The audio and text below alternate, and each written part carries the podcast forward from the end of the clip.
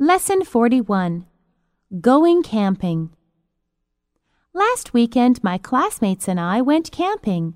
We found a grassy spot beside a river.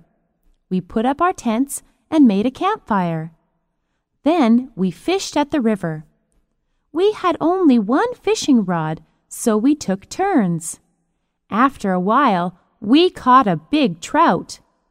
Finally, we sat around the fire, roasted the fish, and sang songs. Camping is really fun.